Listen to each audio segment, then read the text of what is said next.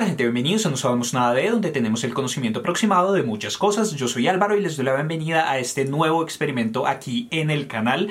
Para darles un poco más de contexto, ya habíamos nosotros grabado un primer programa de esto con quien me está acompañando hoy, que es Laura Sindua y que me va a acompañar en este programa de aquí en adelante pero por cuestiones de cuarentena y bueno, como por las cuestiones de todo este asunto, transferencia de archivos, digamos que fue un poco complejo y finalmente el material no lo pudimos utilizar.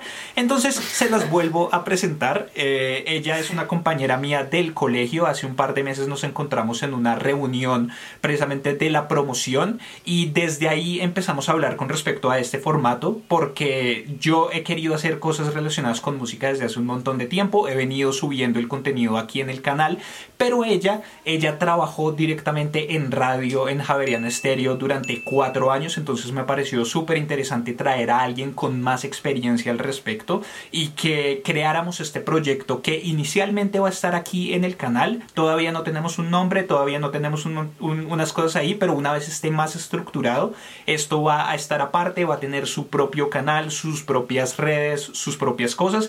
Entonces estén súper, súper pendientes de cómo va a funcionar todo esto. Pero bueno, antes de continuar hablando de todo, les presento a Laura Ciendúa. Hola Laura.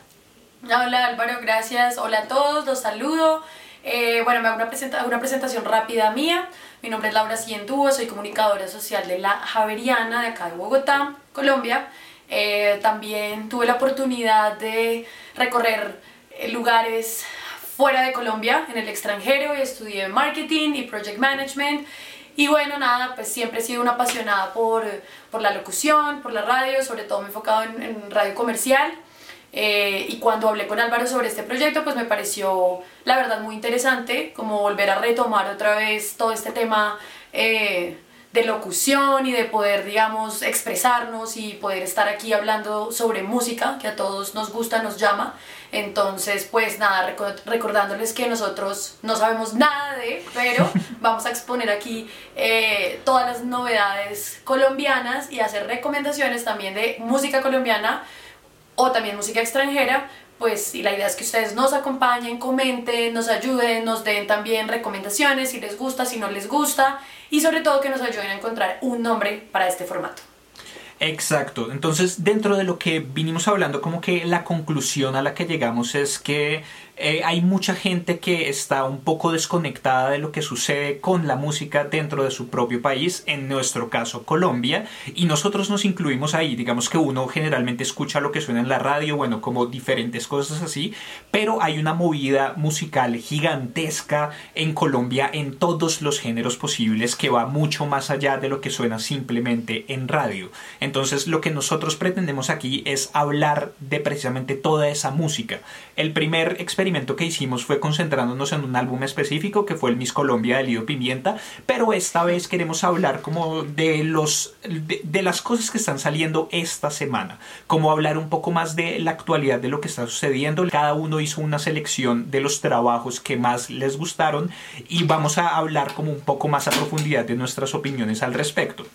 Entonces, ah bueno, y también recordarles, bueno, no recordarles porque ustedes están viendo esto por primera vez, pero recomendarles que si hacen parte de una banda, si conocen alguna banda o algún solista o alguna persona que esté dedicada a la música aquí en Colombia, pásenle este programa, díganle que por favor nos escriba por interno y nos diga cuándo va a lanzar música para que nosotros lo tengamos muy muy muy en cuenta, lo, lo incluyamos dentro de esta lista o hablemos directamente de esos trabajos nuevos que van a salir, no importa el género, no importa el tamaño del artista, puede ser eh, la cosa más grande del mundo, puede ser Shakira, no creo que lleguemos a Shakira, pero Shakira si me estás viendo, hola.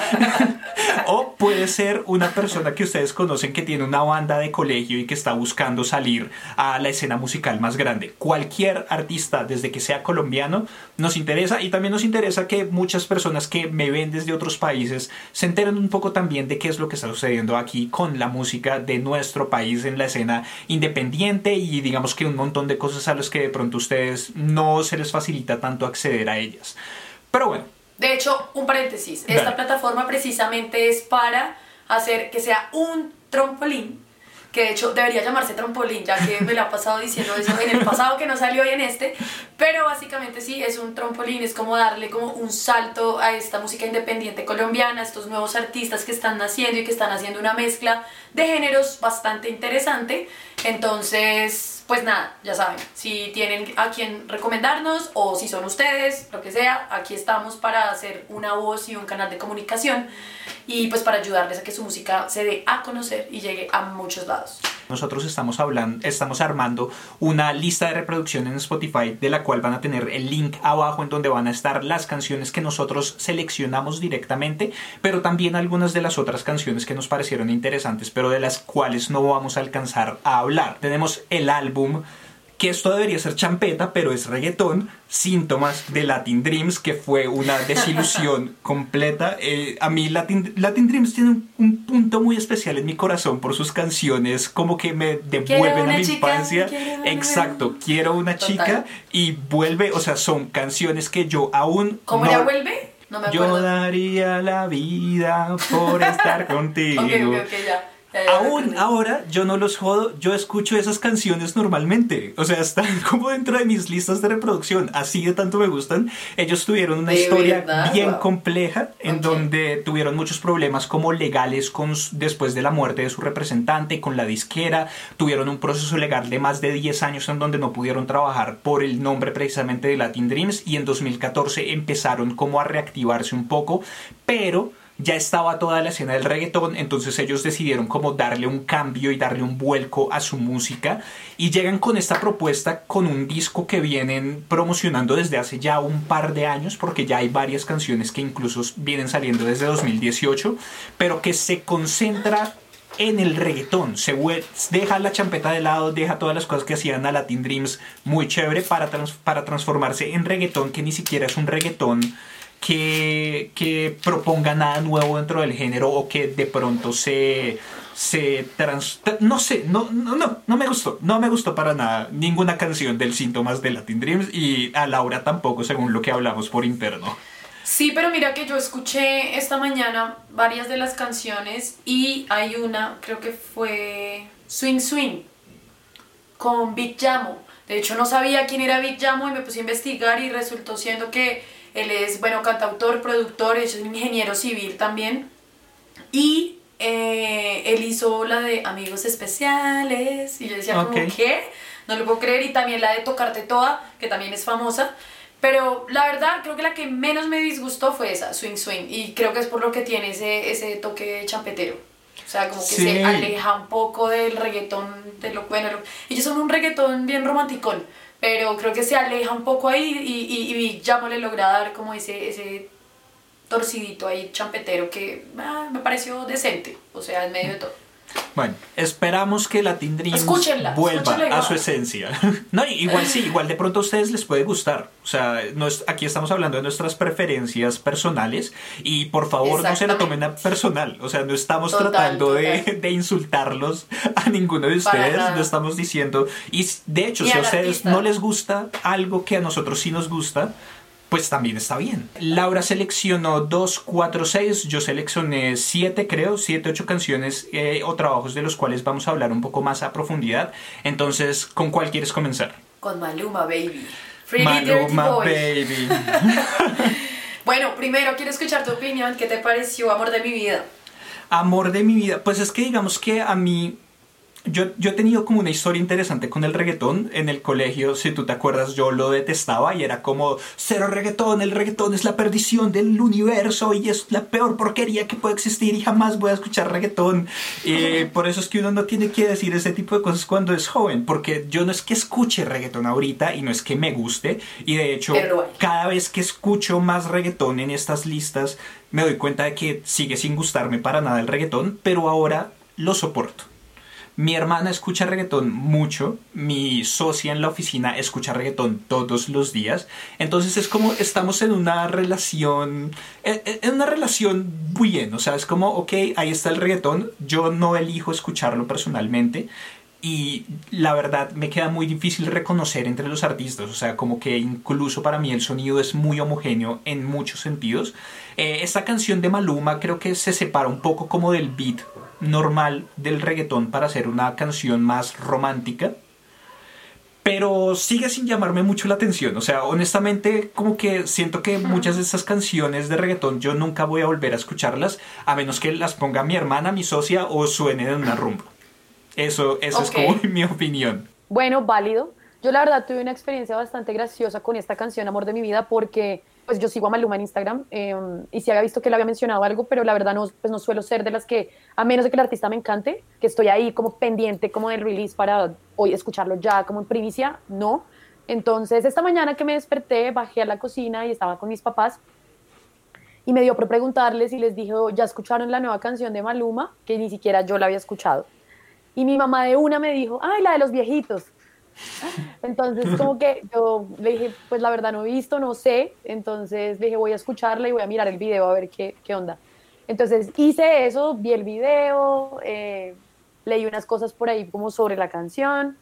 Y pues básicamente eso es como lo maravilloso de la música, de cómo cada uno puede sentirla, cada uno puede interpretar lo que quiera. Mi mamá en su marco panorámico la enfocó a la de los viejitos eh, cuando yo la vi, bueno, y ya entendí qué era el mensaje que quería dar este artista, pues básicamente, la verdad me pareció chévere porque hace como un giro de 180 grados de lo que veníamos escuchando de Maluma.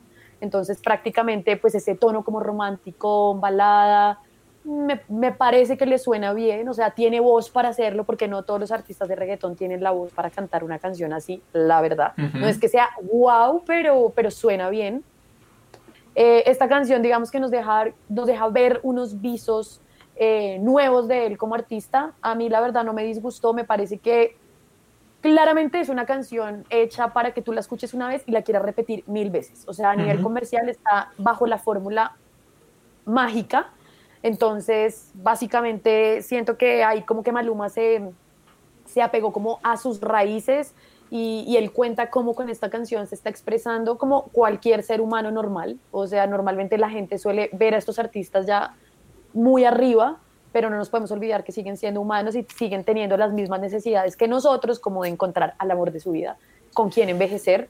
Y pues siento que una persona de este nivel, digamos, en su carrera exitosa, pues se vuelve el tema más complicado, ¿no? Entonces, sí creo que por eso fue la necesidad de pronto de expresar esta canción. Otra cosa es que también siento que la canción pues está súper expresando más que todo no Maluma, sino a José Luis, al José Luis, al, al, ser humano que está ahí, no al artista como tal, grande estrella, no a la estrella más bien.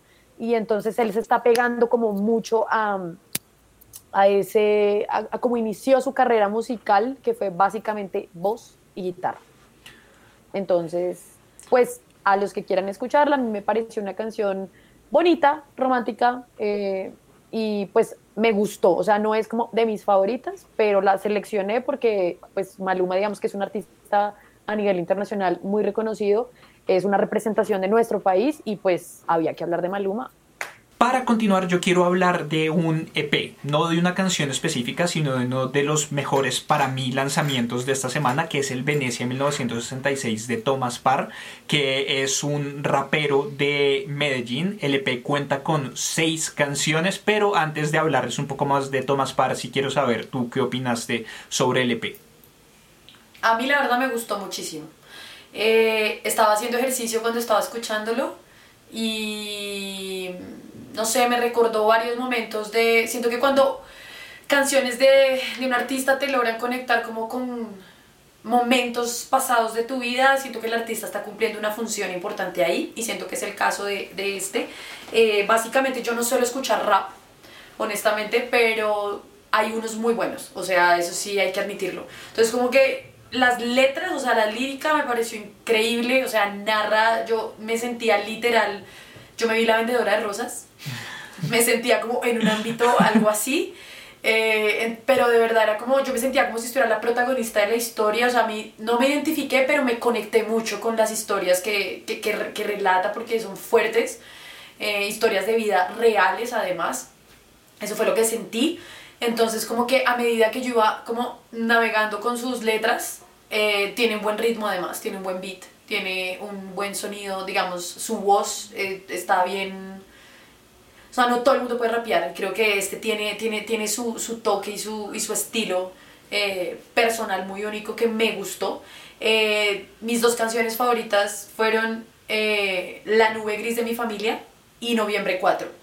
La de noviembre 4 fue con Delfina Deep. Eh, creo que el toque de la mujer ahí también la rompió, la sacó del estadio. Em, y es una canción, si no estoy mal, recuérdame, esa canción habla de.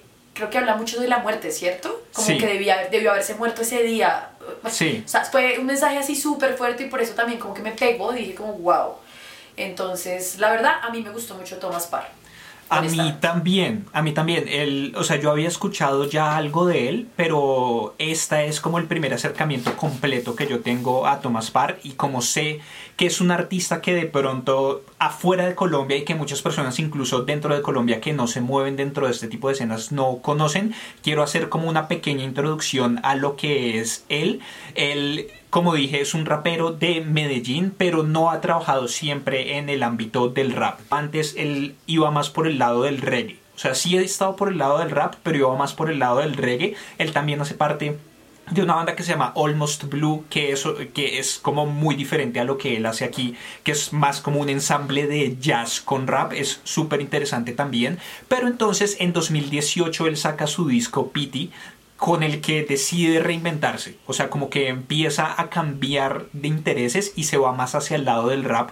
Y empieza la propuesta del Thomas Parr que aparece aquí también en Venecia 1966, que son unas letras súper personales, son súper introspectivas, son muy oscuras, la música es súper ambiental, habla mucho como de temas de sufrimiento, hay una fijación también como por la fatalidad y como por un montón de vivencias que uno ve que, o sea, que uno puede percibir a través de su música que él tuvo. Hay un momento en la primera canción del EP en donde dice como estoy acostumbrado a ver morir amigos. O sea, como se, ha- se nota que él ha pasado como por situaciones bien, bien, bien, bien fuertes.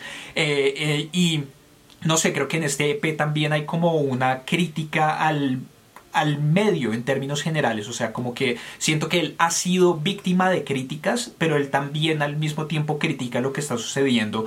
Y yo creo que es más como él tratando de encontrar su propia voz y tratando de que lo dejen tranquilo hacer su propia música. Y es un entorno súper experimental en cuanto a los beats que él utiliza y como la parte instrumental que va más allá de su voz que también me gusta muchísimo el estilo de rapeo de, de él. De verdad me parece increíble. Y mis canciones favoritas bueno aquí él tiene dos colaboraciones tiene un par de canciones con Inti Sigma que les conté que también tiene una canción saliendo este, esta semana. Y Noviembre 4 con Delfina Deep. Noviembre 4 también me gustó mucho, pero Mohana es mi canción favorita del EP y tiene una, tiene una frase que me pareció increíble y es como siempre fui pésimo hablando, mirando al vacío con ese miedo de saltar, ella ve el fondo y le brillan los ojos. ¿Será esa la luz que me va a secar? Esa canción me pareció muy vasta. O sea, el EP en términos generales está muy muy bien, pero Mohana para mí fue súper súper vasta, entonces de verdad les recomiendo que no solamente si van a escuchar la playlist que nosotros vamos a dejar aquí, que yo creo que probablemente voy a dejar Mohana, no solamente escuchen Mohana, vayan, entren y escuchen el Venecia 1966 completo porque de verdad es un gran, gran, gran EP. Totalmente, de acuerdo. Listo, entonces ahora continuemos con otra de las tuyas. Ok, No Beat, con su canción Perreo Sano. No sé, cuéntame qué opinas tú. Yo siento que esta es dos canciones en una.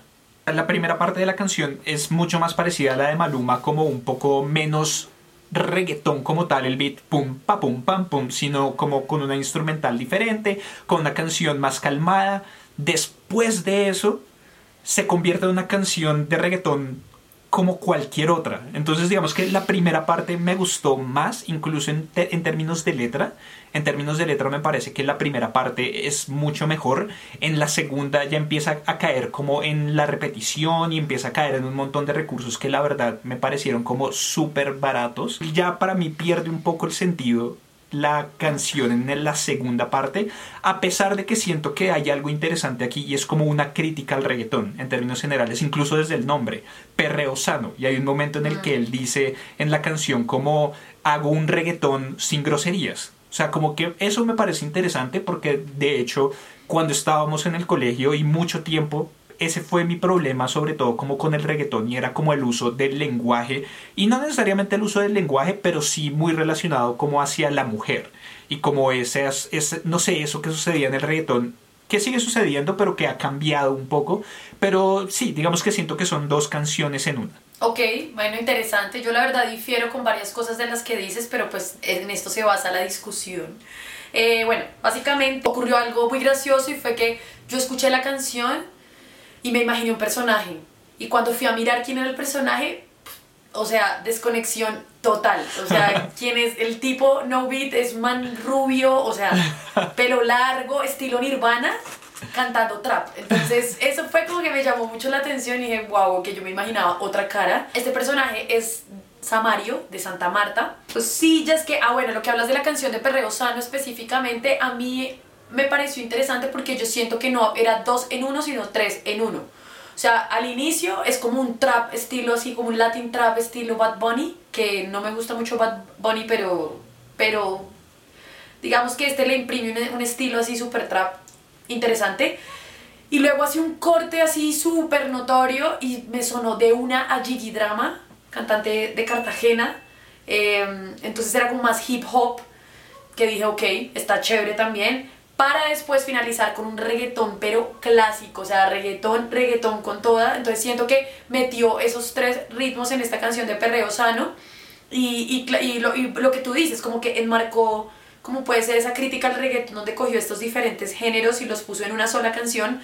Entonces eso me gustó. La letra como que no, no hubo mucho feeling honestamente, pero me, me, me, o sea, sería una canción que yo me pararía a bailar, sinceramente. O sea, el ritmo me pegó. Quiero como hacer el segue también a una gente que me parece que musicalmente es súper interesante, que son Atrato, que esta semana lanzan La Niña Blanca. ¿A ti ellos qué te parecieron?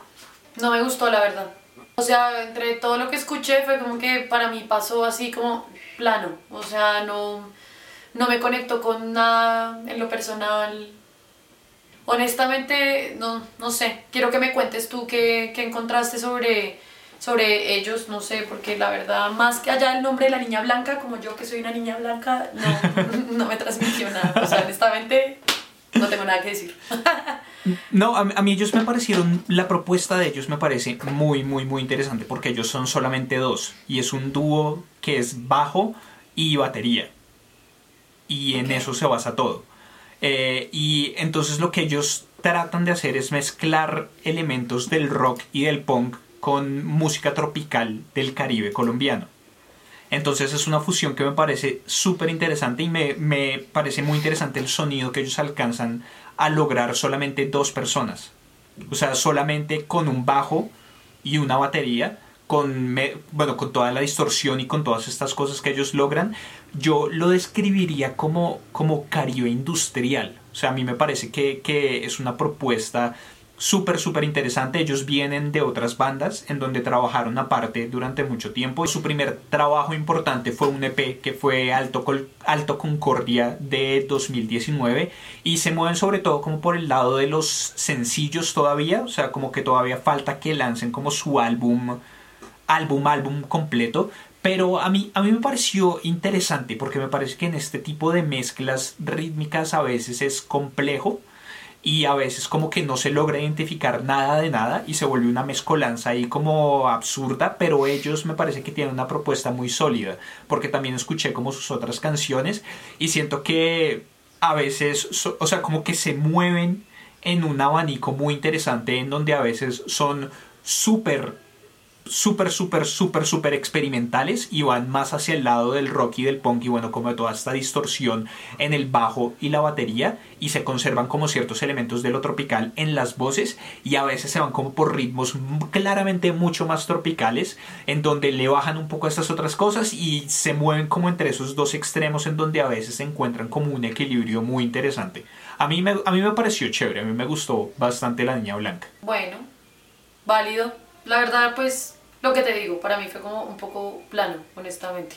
Vamos a continuar con una artista que particularmente me gustó mucho y es Antonia Jones. Antonia Jones. Artista de 19, artista de 19 años, es una culicagada.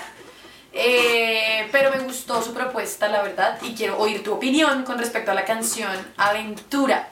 Aventurera. Aventurera, perdón. Digamos que eh, con lo que hemos hablado en las últimas semanas y como con la música que hemos intercambiado, había dos canciones específicas que yo dije como es muy probable que Laura las seleccione. Una de esas era Aventurera. Ah, y la otra es otra de la otra artista femenina de la cual vas a hablar ahorita. Les dejo la sorpresa para más adelante. Pero sí, sí dije como estas dos, estas dos seguro las elige Laura. Y si no elige Aventurera, yo la elijo. Porque a mí también me gustó mucho. Pero entonces yo creo que la propuesta de, de, Antonia Jones es, es interesante, pero siento que lo más interesante es el potencial detrás. O sea, siento que ella, su voz y su estilo de canto tiene como el potencial para ser mucho más que solamente una voz superpuesta a un ritmo de reggaetón.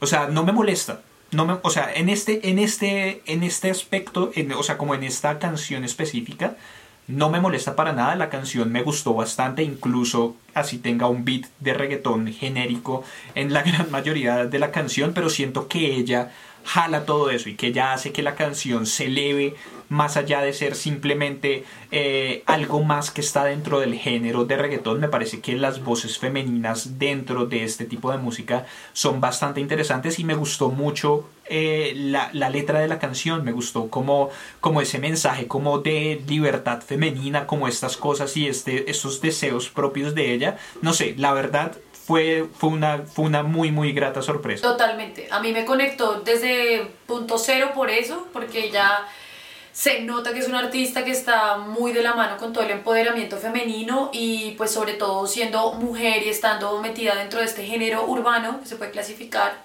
sí. Eh, siento que ahorita está entrando una ola de vocalistas al reggaetón y bueno, a más géneros, al hip hop.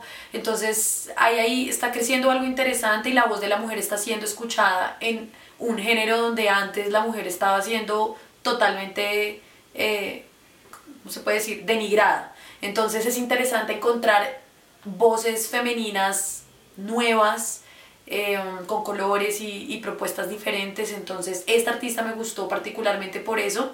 Además que físicamente no es la típica vieja mamacita, ah, no, es una chica súper casual, que también tiene una pinta medio alternativa.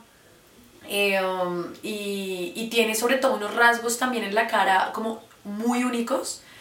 Eh, siento que tiene su belleza propia y se encarga de que totalmente en sus videos sea representada como esa belleza única que tiene, entonces rescato mucho esa labor. Ella empieza grabando canciones primero como covers de canciones que le gustan, pero hay una necesidad como de imprimir su voz y tener sus letras. Entonces, así es como llega con el productor Andrés Munera, quien es el que le da la, como la primera oportunidad para que ella lance como sus primeras canciones. Eh, ella empieza a encontrar su sonido urbano y alternativo, entonces hace esta mezcla como entre, estas dos, entre estos dos géneros, pues. Y ahorita está siendo considerada por estas casas productoras, ahorita está trabajando con JM World Music, una compañía, una discográfica de Medellín, en donde pues promete totalmente como artista lo que tú decías, eh, tiene muchísimo potencial que se puede explorar y está trabajando ahorita con compositores y productores como Kemsel y como Cheston, entonces la verdad que a mí me parece que ella eh, va a pegar bien fuerte, tiene con qué. Eh, y además también escuché otra canción que tiene que la sacó el día de mi cumpleaños, el 25 de octubre del 2019, que se llama Pago Yo. Y me gustó también porque la letra habla como súper igual que aventurera, o sea, empoderamiento femenino con toda. Y en esta letra específicamente de Pago Yo eh, muestra totalmente un abanico de mujeres de todos los colores, olores, sabores, formas. Entonces me parece maravilloso cómo muestra a todas estas mujeres libres como son en su belleza única e irrepetible y totalmente empoderadas en el sentido, narra la historia de como diciendo como que es una mujer que básicamente eh, podría bien pasar la noche, una noche con un hombre y ya, y quedarse en una noche y dice como no te sorprendas si te llamo a los 10 días, pues porque sí, porque te puedo llamar y si se me da la gana de invitarte, pues entonces pago yo. Entonces como que todo ese mensaje que hay detrás de eso me parece interesante y me parece muy chévere, por eso me conectó total. Escúchenla. Antonia Jones. Listo, entonces yo quisiera pasar a Tuami, que el nombre me parece ya, o sea, ya de por sí el nombre me parece bien interesante, eh, de Soy Emilia. Entonces, antes de contarles un poco quién es Soy Emilia, ¿a ti qué te pareció la canción? Pues a mí me causa curiosidad eh, la parte gráfica que tiene, que veo, me gusta mucho, como los colores que utiliza, un rosado con azul claro y tiene como dos personas dándose un beso, un hombre y una mujer. Está bien interesante la parte gráfica. Eh, um, los nombres también, tú a mí también me gusta y el nombre como tal de ella, como Soy Emilia, me parece, en medio de todo, que suene sencillo, está como original. Em, la canción, bueno, me parece que tiene una voz, mm, no, digamos, no se destaca, pues, o sea, como wow, que tenga un sonido especial, como, mm, ahorita no podría decir como, uy, la escucho y diga, uy, eh, esa es Soy Emilia, o sea, no, como que me parece una voz que puedes encontrar en cualquier lado, en mi humilde opinión. y pero digamos que los sonidos me gusta como esa experimentación que hay como con los sonidos eh, tiene em, como una parte como medio electrónica y que podría llegar a funcionar, pero siento que le hace falta de pronto evolucionar un poquito más, ¿no? Quisiera saber más de ella porque honestamente como que, o sea, sí me gusta su sonido, pero siento que está como en fase 1 para seguir evolucionando y puede llegar a encontrar como nuevos caminos musicales que de pronto le funcionen más también para su voz, porque sentí que había como una medio desconexión ahí. Me recordó Ah, no sé si has escuchado María Daniela y su sonido láser. ¿O sabes? Sí. sí, sí, Bueno, algo, algo así, aunque María Daniela es como más infantil, pero, pero era así, era como una voz como totalmente como que no de, no de acuerdo como con, el sonido. Entonces era como que genera como una discordia ahí extraña. Entonces, mm, no sé, pues cuéntanos un poco más sobre Soy Emilia, a ver que si logra cautivarme un poco más. Ok, a mí a mí Soy Emilia me parece bien interesante porque es el proyecto eh, en, solista de Juanita Carvajal, que es una música de la Universidad Javeriana. Ella era la bajista de la Esteban, que es la banda que acompaña a este man. Y era, se desempeñó ah, como bajista y corista de esa banda durante un montón de tiempo. Viene trabajando desde 2010. Después de eso comenzó su, su, carrera en solista desde 2017 y sacó su primer álbum que es Reconstrucción en 2019. Antes de eso sacó sencillos y otras cosas, pero su primer álbum como fuerte lo sacó el año pasado que se llama Reconstrucción, que me parece que es un trabajo sólido y se mueve también por esta línea que es el electropop. Y digamos que también encaja un poco con lo que está sucediendo conmigo, como la música que me interesa ahorita. Yo ahorita estoy como en una onda total de electropop, synthpop, dream pop, bueno, como todas esas vainas.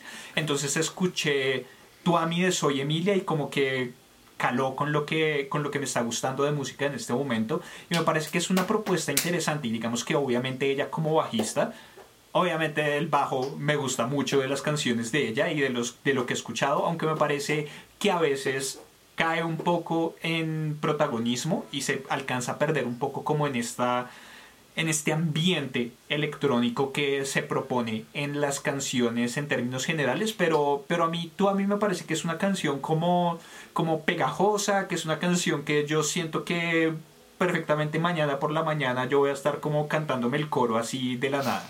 Entonces a mí me gustó bastante. Vamos con un artista que a mí me gustó mucho y y es por una, un motivo que ya vas a escuchar, pero quiero oír tu opinión primero sobre Chago y su álbum Romanticrisis.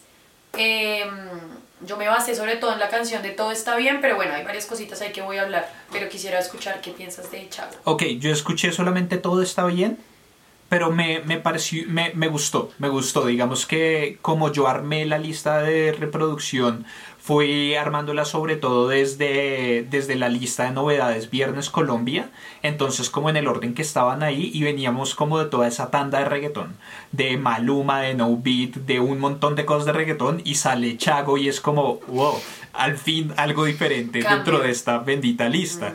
Y me pareció que es una canción entretenida, o sea, me parece divertida y es, creo que es como una canción no sé si, si él la haya escrito hace poco, no creo que lo haya escrito hace poco, pero, pero como que es bien interesante porque tiene como una relevancia, como, como una relevancia extraña con lo que estamos viviendo ahorita y siento que es como casi una canción anti-cuarentena O sea, como una canción anticrisis. Como no importa lo que esté sucediendo, todo está bien desde que esté contigo. Incluso al final en la canción hay unos clips de como de noticias, de partes de noticias y también hay un clip de, una, de un video de la puya, eh, pero entonces hay un clip del coronavirus. Entonces siento que es como una canción que busca como subir el ánimo de la persona que la está escuchando. Y para mí lo logró y es una canción que me parece entretenida, que me parece divertida, entonces todo está bien de Chago, me gustó bastante. Bueno, chévere porque a mí el artista me encantó, la verdad, no lo conocía, me parece muy interesante su propuesta, me gustó mucho como la manera en que se presenta totalmente auténtico. Eh, este artista Barranquillero eh, ha escrito, me sorprendió porque ha escrito más de mil canciones, entonces no me sorprendería que su canción de Todo está bien haya sido como escrita hace un montón y la haya como modificado y la haya puesto para esta época de crisis particularmente. Yo también iba a hablar del tema de las noticias que había puesto eh, al final de la canción y, siento que sí, que le está dando como un aliento como a la gente cuando lo escuche, porque además es súper romántico, obviamente. Y siento que sus canciones, escuché otras también y sus canciones son súper, no sé, las sentí así, pero es como cuando uno se va a ir a bañar y entonces tú empiezas, me voy a meter a la ducha y voy a coger el shampoo. O sea, como una vaina así, como si fuera algo así súper natural, súper contado pero bien hecho, musicalmente hablando. Entonces me pareció bien interesante su propuesta. Eh, um, él tiene dos álbumes, uno que sacó en el 2014 que se llama Crecimiento y en el 2018 sacó varios sencillos también. Eh, es un artista también súper íntegro, eh, hizo escultura, pintura, pero pues se enfocó totalmente en escribir historias, que es su fuerte. Tiene otra, otra canción que recomiendo que se llama Marciana, que también me gustó, súper romanticona. El video también sale hiper mega elegante. Me lo imaginaba distinto también, pero, pero es totalmente pinta barranquillera, así con toda. Pero, pero me lo imaginaba distinto igual.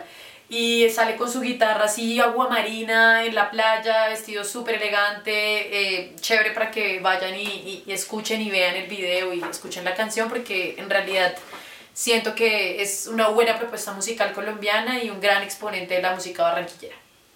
Ok, perfecto. Listo, entonces yo quiero continuar con dónde quedó el amor de Licanova, Laikanova, no sé exactamente cómo se pronuncie este, el, nombre de esta banda. Eh, y, quiero tener una idea bastante clara de tu opinión respecto a esta canción, pero por favor, ¿qué opinas al respecto? no, pues corto, certero y venenoso, porque la verdad lo mismo que el anterior, o sea así como puro, sintetizador, como no sé, es que esta música me hace sentir como si estuviera metida en un sótano sola, llorando y un sótano así, un pasillo frío, no sé por qué, pero naturalmente, y como que cuando empieza la canción a sonar escucho... lo escucho cantar y de un, pensé de hecho que estaba cantando en inglés, ni siquiera como que fue rápido el clic, ok, está cantando en español, pero siento que naturalmente esta música así como electropop o lo que sea, no sé, ni, sí, o sea, no sé, como súper experimentalonga, me gusta más en inglés que en español. Ok. Pero bueno, no sé, cuéntanos sobre el grupo. Digamos que a mí, Donde quedó el amor? me pareció una buena canción, no me parece algo del otro mundo, pero sí me quedó como la, la curiosidad y busqué algo más de Licanova y el resto de su trabajo me parece muy interesante. Entonces digamos que siento que esta es más un trampolín para que la gente vaya y busque a Lika Nova y vea el resto de su trabajo. O sea, ellos son una banda que se ha ganado como reconocimientos importantes eh, y en 2017 sacan su primer y único álbum hasta el momento que es Sangre de Prófugo. Y su primer álbum tiene un sonido más rock, o sea, ellos se definen como rock alternativo con una presencia importante de sintetizador, eh, pero siento que esta esta Donde quedó el amor y otras canciones que han sacado recientemente han migrado su estilo más hacia lo que es el, eh, el el rock pop electrónico de una manera u otra. Siento que en su primer trabajo en Sangre de Prófugo las guitarras, las baterías de rock eran mucho más claras y las guitarras eran mucho más fuertes. Había como una presencia más rockera con acompañamiento del sintetizador. Aquí el sintetizador como que toma el protagonismo de la canción y sí se siente como un ambiente mucho más etéreo, como la utilización también de la reverberación en términos generales para la voz, para los instrumentos, que crea como este ambiente un poco diferente que lo pasa de lo que es el rock alternativo con sintetizador a más el synth pop o el sí, sí, como este eh, electropop y todas estas cosas que igual me parece que funciona pero sí me gustaría ver como que siguen sacando ellos y si de pronto vuelven a el estilo de sangre de prófugo o si encuentran un equilibrio en ese sentido porque a pesar de que donde quedó el amor me gustó creo que sangre de prófugo es un trabajo superior ok Muchas gracias. Siguiendo entonces, Black Mambo de Caña. Pues digamos que en esta no tengo mucho que decir. La canción me gustó, me parece que tiene un buen beat, me parece que es una cosa movida, es una canción como bien bailable, pero pues o sea, yo siento que si suena en una discoteca yo la bailaría. Eh, pero como que más allá de eso no generó como mucha más recordación en cuanto a la letra ni nada de eso, sino fue como, ah, esta canción está sabrosonga, está chévere, pero pues eso ya es un positivo, hay canciones que ni siquiera logran dejar ese impacto. Totalmente. Bueno, con esta sí fue una experiencia que se lleva a la parte muy personal, porque conozco al vocalista de la banda y la verdad que en mi cabeza sí había resonado el nombre Black Mambo, pero la verdad como que no le había parado muchas bolas. El vocalista se llama Pipe Peláez y mm, nada, o sea, como que cuando empezó a sonar la canción yo dije un momento, Black Mambo, y como que escuchaba la canción, la voz, aunque la voz no suena particularmente pues como protagonista, sino siento que es como una fusión de los sonidos, los instrumentos con la voz, más que como siempre uno escucha las canciones donde la voz es, está como un nivel más arriba, donde la voz es como la principal, siento que en este caso no es así, entonces eso me gustó. Eh, entonces cuando empecé a escucharla fue como, uy, un momento, este es Pipe. Entonces claro, me fui a revisar y efectivamente sí. Entonces lo hizo más personal, como ese, esa conexión la hizo más, se hizo más personal. Y básicamente, bueno, esta canción estaba evocando, yo me sentí como en un ritual, o sea, así en fogata o como un lugar súper místico, rodeada de gente como con máscaras así, que no se les ve las caras, como súper enigmático. Y efectivamente sí, en, su descripción son sonidos afrodisíacos, de fiesta mística, eh, es electroselvática, que me gusta el concepto también. Eh, y básicamente son como mezclas de Afro House y Deep House y que tienen un poco también de folclore colombiano del Pacífico y de la costa caribe. Entonces volvemos otra vez a los artistas que están fusionando diferentes géneros, lo cual lo convierte en algo bastante innovador, interesante, buscando la búsqueda también de originalidad y identificación como artistas y de nuevos sonidos. Em, tiene una descripción bastante interesante, Black Mambo, que me gustó, Pipe, Pipe Escaleño, si mal no recuerdo, no sé el resto de la banda, pero tiene una descripción muy chévere que dice quien goza, o sea, Black Mambo es quien goza mezclar el sabor de la música latina con un toque de sonidos aletas, logrando así aflojar algunas pantaletas. Entonces me dio como risa, eh, me pareció chévere.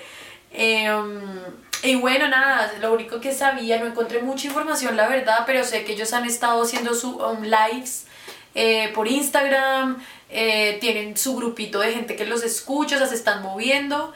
Mm, además de eso, también estuvieron en una sesión de electrónica de Radiónica, una emisora acá de, de Bogotá, pues de Colombia.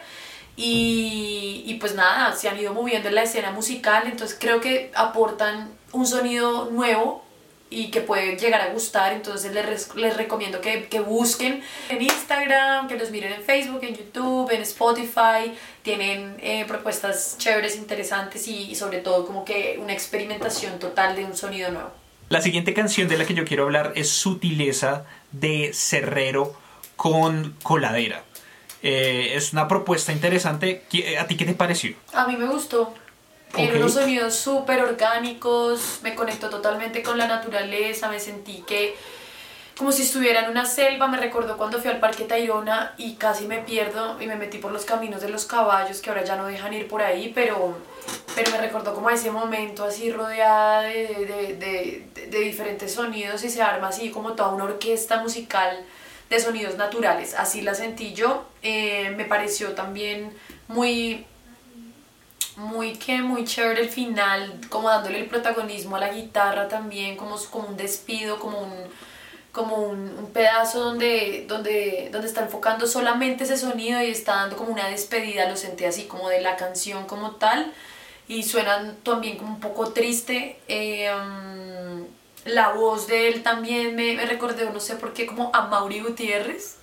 Eh, como, no sé, me imagino como si fuera una persona así con rastas, como súper sí, como de Pachamama, así me lo imagino, pero me gustó un montón, o sea, yo soy muy conectada con todos los temas de la naturaleza y ese tipo de cosas, entonces creo que ahí es donde hubo como ese enamoramiento de, de la canción particularmente, me gustó. Ok, a mí Sutileza me gustó bastante y creo que escuchando como el resto de trabajos de Cerrero es sorpresivo porque el género o la propuesta por la que se mueve Cerrero es una propuesta con la que yo tengo muchos problemas.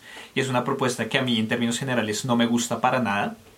Pero sutileza me parece que se diferencia de lo que él ha hecho hasta este momento. Entonces, ¿Quién es Cerrero? Cerrero es Diego Gómez, es el proyecto de Diego Gómez, que es el productor eh, como cabeza de Llorona Records, que es una de las disqueras independientes más reconocidas de Colombia, y lleva activo como Cerrero desde 2017, pero entonces su propuesta es la, él la describe como en donde el dub y la electrónica se conoce con los sonidos raizales, pero en donde se diferencia sutileza es en su trabajo con Coladera, porque de resto sus trabajos son como versiones en dub de otras canciones, entonces tiene versiones en dub de canciones del Sexteto Tabalá de San Basilio de Palenque, tiene versiones en dub de canciones de los gaiteros de San Jacinto, o sea, como que sí selecciona música muy típica de aquí de Colombia y hace estas versiones electrónicas con las que yo tengo muchos problemas, para ser honesto. Entonces como que no me puedo identificar muy bien con el resto del trabajo de él, pero aquí en Sutileza siento que hay algo mucho más original, que no es simplemente coger una canción y una música de otra persona y volverla una versión dub y hacerle un remix, sino que es crear algo nuevo realmente y Coladera es un grupo brasilero ellos son un, son un dúo brasilero y la componen, o sea, como que trabajaron juntos realmente y siento que ahí es donde se diferencia sutileza del resto de trabajo de Cerrero y en donde yo lo siento muchísimo más orgánico y me gusta muchísimo más esta propuesta, como esa mezcla de géneros en donde la parte electrónica funciona más porque también tiene como una parte original, instrumental, típica que no es música colombiana, a mí sí me llevó de una a música brasilera, o sea, solamente como por el acento también del cantante de Coladera, pues que siendo brasilero, pues obviamente tiene su acento portuguesiño, eh, entonces... Sí, yo, no lo sentí para nada. Yo sí lo sentí un montón, o sea, como que antes, sin, sin saber que los de coladera eran brasileros, yo ya dije como, ok, él está trabajando esta vez no con un colombiano. Y luego cuando lo busqué fue como, listo, si son brasileros, entonces desde ahí me pareció como una mezcla súper, súper interesante y me gustaría escuchar más trabajos de él por ese lado. Vamos con Flora Martínez, que de hecho yo sabía que ella también como que le jalaba el canto, pero nunca me había tomado como el trabajo de escuchar sus, bueno, de escuchar su propuesta. Entonces quiero, con esta canción que sacó, que se llama La Macorina, quiero oír tu opinión respecto al tema. Digamos que yo sí había escuchado algo de Flora Martínez, no había escuchado tanto, sí sé que ella es como súper talentosa, que actúa, que canta y que ha tratado como de hacer mezcla de esas dos facetas artísticas de ella, sobre todo en la parte del teatro. Eh, y bueno, como diferentes cosas así, entonces había escuchado algo de su trabajo, nunca la he escuchado como a profundidad. Eh, y la Macorina me gusta y no me gusta. O sea, siento que por un lado la canción es algo repetitiva, sobre todo hacia el final, en donde ya se va volviendo lo mismo y lo mismo y lo mismo, pero por otro lado, habiendo escuchado las otras canciones o la imagen que yo tengo en mi mente de las otras canciones de Flora Martínez, siento que en esta específicamente está manejando un tono de voz como súper meloso y como artificialmente dulzón. O sea, como que está tratando de, no sé, de interpretar la canción de una manera que eh, muchas veces sentí que no era natural a su tono de voz. Entonces como que me gusta, pero al mismo tiempo no me gusta tanto. Bueno, interesante que hayas dicho eso, ya te cuento por qué. Básicamente, pues Flora Martínez, para los que no la conocen, ella es una actriz, eh, cantante, eh, colombo-canadiense. Ella fue más conocida por su papel en la película Rosario Tijeras. Entonces, bueno, como les decía, yo con ella la verdad mi relación había sido totalmente eh, visual, por decirlo así, o sea, en su faceta de actriz. Ella está casada con un pianista, ya ser un productor que se llama José Reynoso, creo. Escuchando como todo su, su background musical, pues sí se siente como esa influencia del esposo porque es súper yacera, o sea, hay muchos de sus sonidos. Siento que eso que tú hablabas de que Nes, particularmente en esta canción, le pone un tono meloso, es porque escuchando varias canciones de ella me di cuenta que ella le gusta explorar su voz. Entonces, eso me gustó de ella como artista porque en unas canciones suena así súper grave, por ejemplo, en otras, en esta, por ejemplo, sí está como más alta, en otras está, eh, no sé, más como, como dice mi papá, una quimera, que es como, como, como quejándose. Eh, entonces como que tiene, tiene realmente varios matices y, y lo sabe explorar, entonces eso me gusta de ella como artista. Sobre todo también ha hecho teatro, y teatro musical. Eh, ella es una gran amante también de como la cultura mexicana, en lo que vi. Ama Frida Kahlo, de hecho le sacó todo un álbum dedicado a esta, esta artista, Flores para Frida, entonces tiene ahí una sección de varias canciones dedicadas como a ella, haciéndole un tributo pues a esta, esta gran artista. Y tiene totalmente toda la influencia yacera, entonces la verdad que ese mix es chévere escucharlo y siento que es como una música que uno puede tranquilamente si estás trabajando o estás concentrado en algo, es una música perfectamente que se acomoda a ese tipo de ambientes. Entonces, la verdad fue un encuentro bonito musical, me gustó. La Macorina es una canción, a mí me encantó y especialmente porque es un cover de la maravillosa Chabela Vargas, de la cual soy gran fan. Entonces, eh, por eso siento que sí, ella le da su toque, pero lo hizo bien. Se me paró la cámara.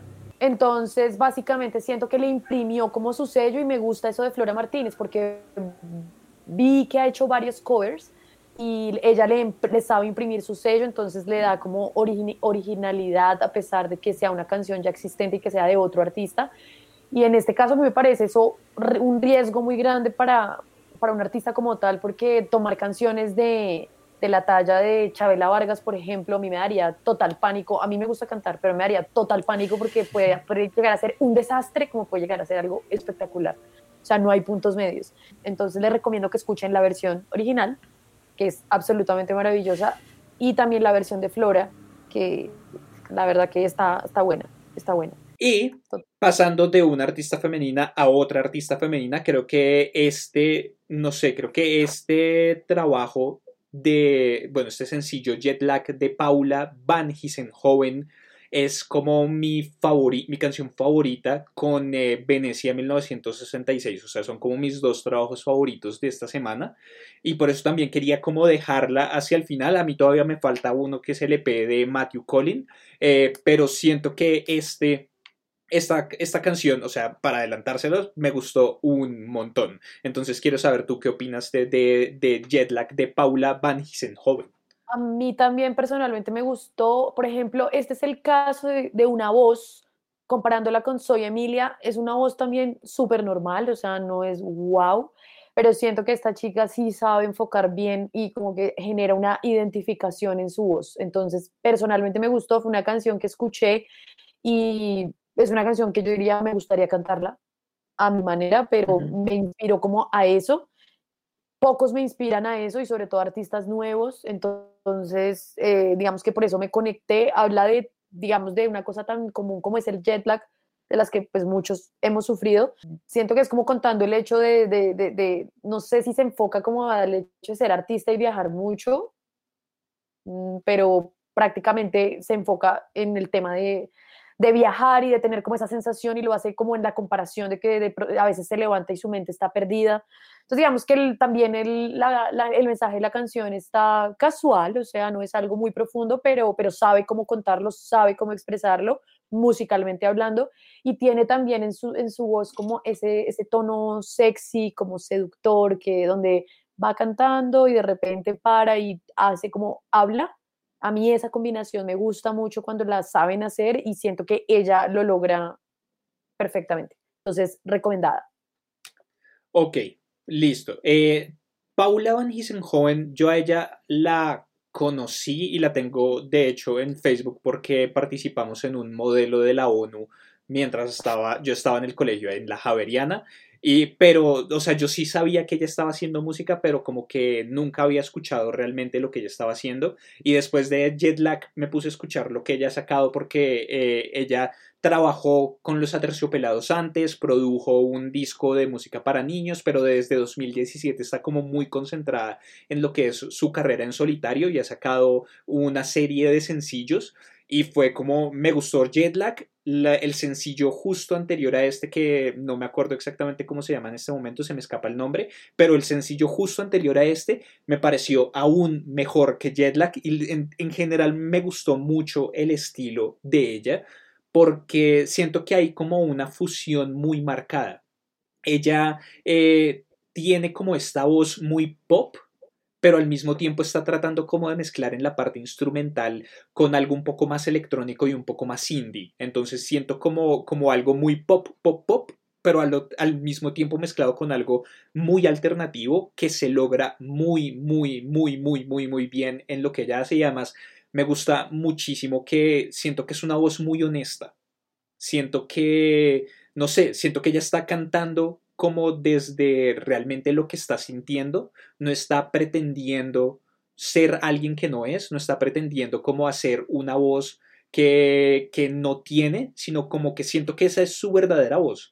Y eso me gusta muchísimo, como que hay, veces que me conecto de esa manera con, con artistas y me parece que, que también es, es extraño, es extraño como encontrar artistas que tengan como una voz muy honesta y por otro lado, que es lo que más me gusta en términos generales de su música y lo que hizo que Jetlag fuera como mi canción individual favorita de esta semana, es la letra me parece que para mí el storytelling en una canción y la habilidad de un compositor para escribir una letra, de un artista para escribir una letra de esta manera, es súper, súper, súper, súper importante y digamos que yo lo he hablado varias veces aquí en el canal, entonces creo que sabrán cuál es mi ejemplo de siempre, es Taylor Swift. A mí me encanta la música de Taylor Swift, sobre todo por las letras de ella. Me parece que ella escribe unas letras increíbles en donde se cuentan historias y creo que Paula Van Gissenhoven también escribe unas letras muy buenas, de verdad me gustó muchísimo, siento que es de esas canciones que uno escucha y no es repetitiva porque está contando una historia y en medio de que está contando la historia se siente como que le meten a uno mucha información dentro de la canción, pero al mismo tiempo la meten bien porque uno no se agobia. Y no, hay muchas canciones que siento que entran como y se encasillan en estructuras en donde uno ya sabe qué va a suceder en la canción y pues en términos generales todas las canciones tienen que tener un, un, una, un estribillo, un precoro, un coro y así continúa pues todas las canciones tienen como sus estructuras, pero en medio de eso como que siento que hay muchos artistas que caen dentro del el mismo ritmo en, las estrofas de las canciones y bueno, no sé, a mí me gustó muchísimo aquí y volviendo a lo que dices tú de la letra, siento que también hay algo que es muy interesante con respecto a esto de la historia que ella está contando ahí, porque sí, ella está hablando del jet lag, y dentro de la biografía que ella tiene en Spotify habla de que, eh, no sé exactamente, yo supongo que en 2018, 2019 se iba a concentrar mucho como en, en hacer giras. Y siento yo que esta canción es escrita a partir de esa experiencia.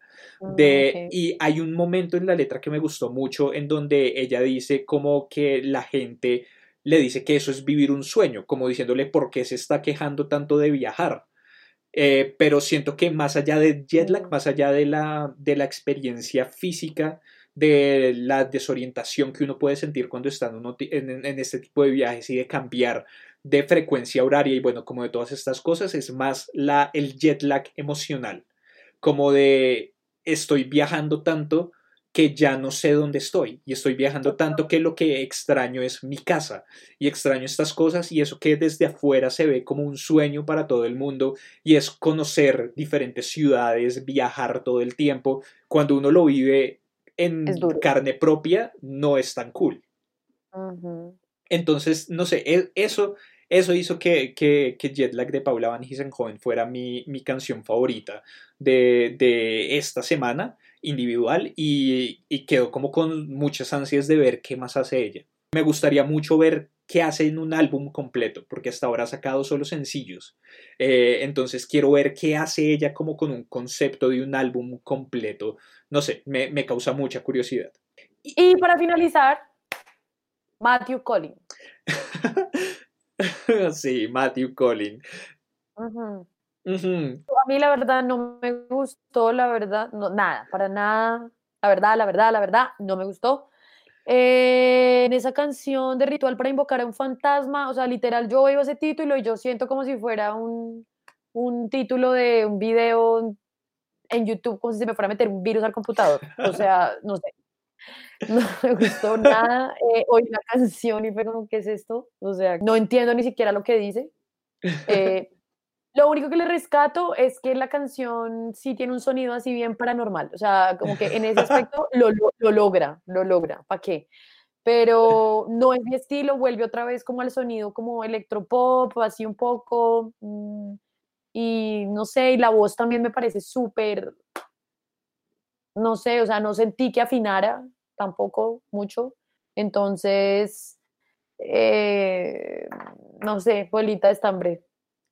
Cuéntanos la historia de Colin, a ver si de pronto algo sucede. A mí Matthew Collin me gusta bastante, me gusta su trabajo y pues o sea, esto, esto es como lo primero realmente que escuché de él, había escuchado un par de canciones antes, pero como que apela a una parte de mí a la que le gusta muchísimo como este sonido super, hiper, mega indie. O sea, como super, hiper, mega autohecho. Eh, en donde sí, se siente muy así. Eh, o sea, este no es una sola canción. Ritual para invocar a un fantasma sublime es un EP compuesto por cuatro canciones que es, es, de hecho cortísimo porque escucharlo completo dura uno menos de 10 minutos. Y siento que es un sonido que llama la atención. Llama la atención y después uno lee la descripción que el mismo Matthew Collin hace de su sonido y cobra todo el sentido del mundo.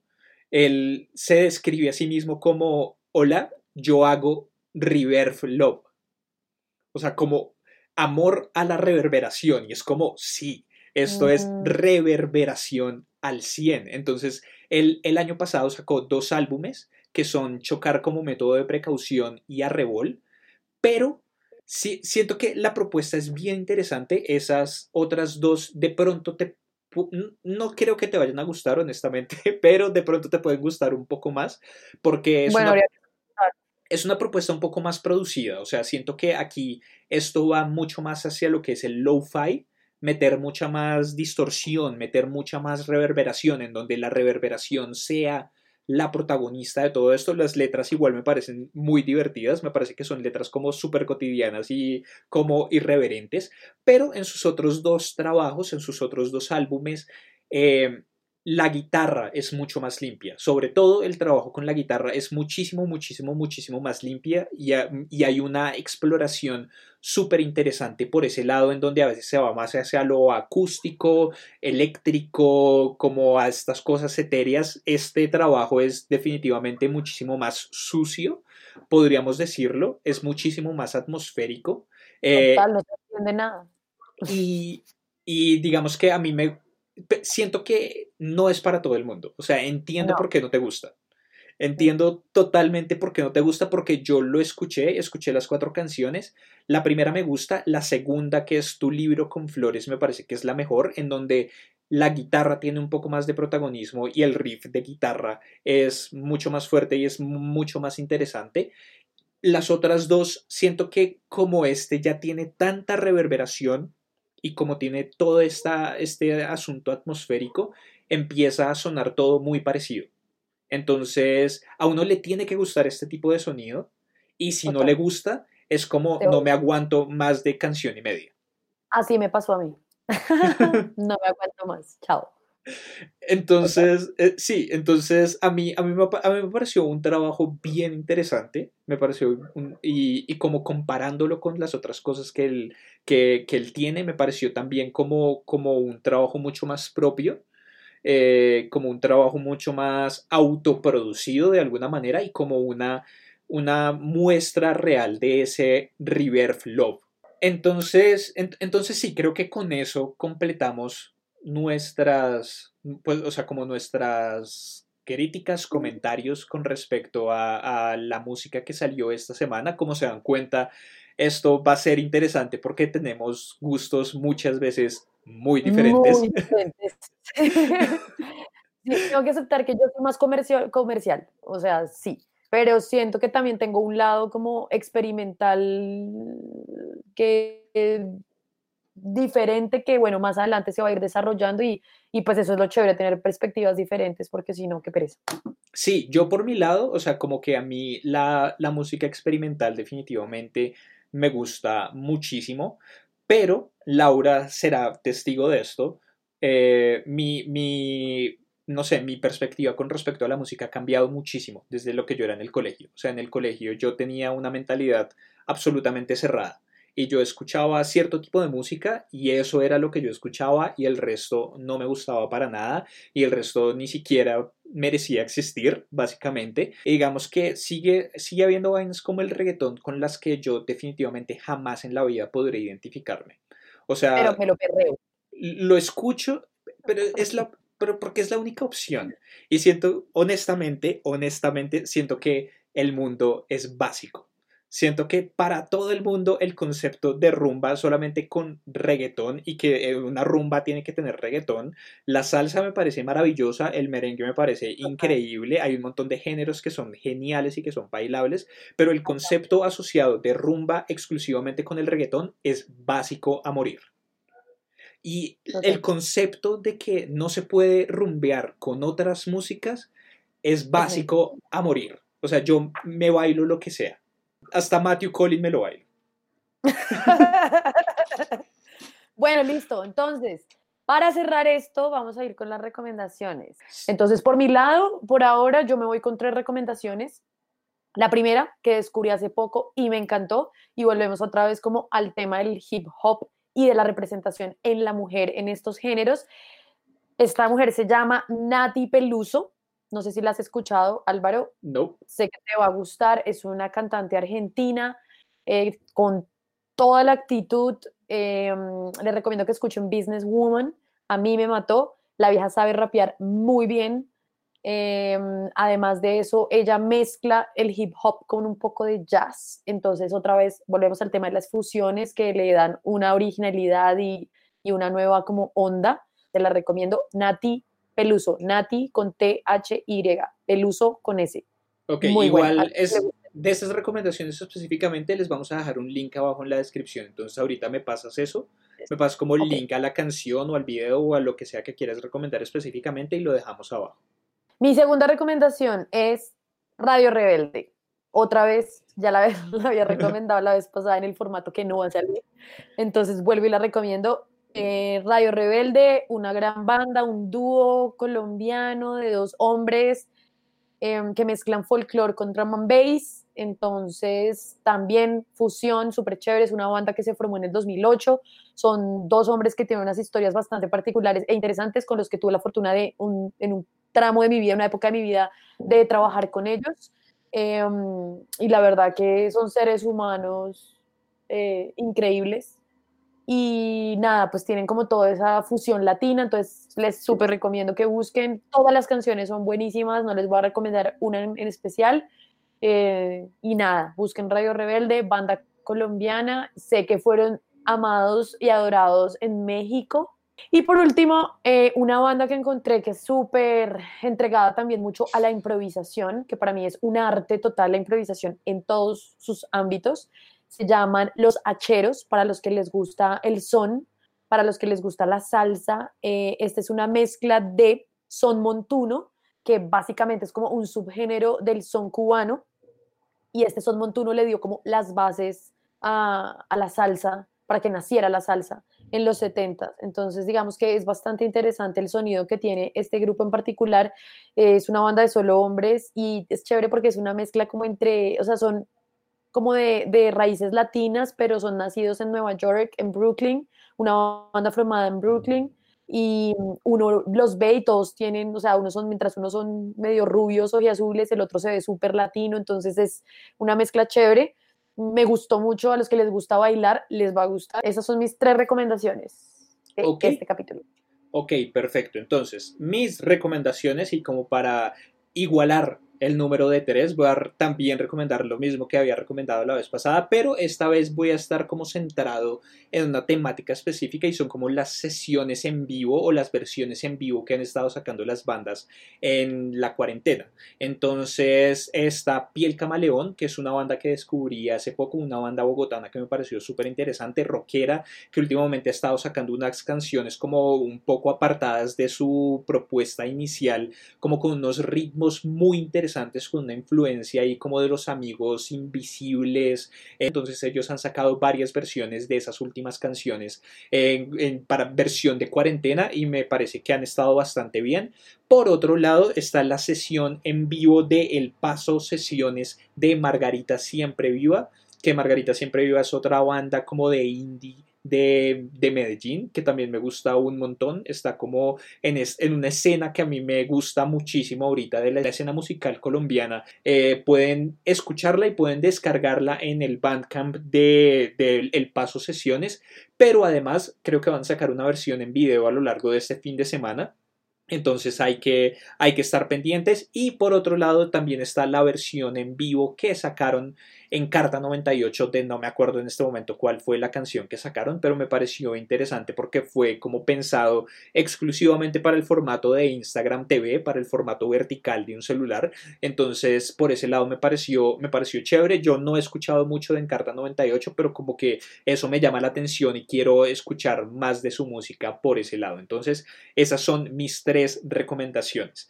Y creo que por el momento vamos a dejar así este episodio del podcast sin nombre, que tenemos que encontrarle un nombre rápido. Bueno, pero lo, ideal es que nos puedan dejar comentarios, que digan lo que les gustó, lo que no les gustó, mmm, podríamos mejorar, en qué línea nos podríamos ir. Totalmente, todo es aceptado y todo es muy bien recibido. Sí, déjenos abajo todas, todas, todas sus sugerencias, qué les pareció el formato, les gustaría que nos concentráramos de pronto más en algún trabajo específico o les gusta que estemos hablando como de todo lo que salió en la semana, si hay un artista específico del cual les gustaría que habláramos, por favor déjenoslo abajo, si son parte de una banda, si son artistas, si conocen a alguien que sea parte de una banda o que tenga su propia carrera musical, pásenle este programa y pásennos también a nosotros la información y díganles que nos manden la información de cuándo van a sacar próximas canciones para nosotros tenerlo en cuenta y tenerlo dentro de nuestro calendario. Eh, y sí, déjenos todas las sugerencias con respecto a qué les gustaría ver en este tipo de formato y recuerden que va a estar por tiempo limitado a quien no sabemos nada de, después de eso va a tomar su propia vida y va a tener su propio nombre, sus propias redes, sus propias cosas. Por el momento pueden verlo aquí en el canal y pueden escucharlo también en el pues en cualquier servicio de podcast que utilicen en el canal de podcast de No Sabemos Nada de. Eh, pero entonces sí, por el momento vamos a dejar así. Déjenos abajo por favor todos sus comentarios. Eh, todavía no te pueden encontrar en ningún lado. Todavía eres una eh, cavernícola cibernética. Todavía sí. En ese aspecto sí.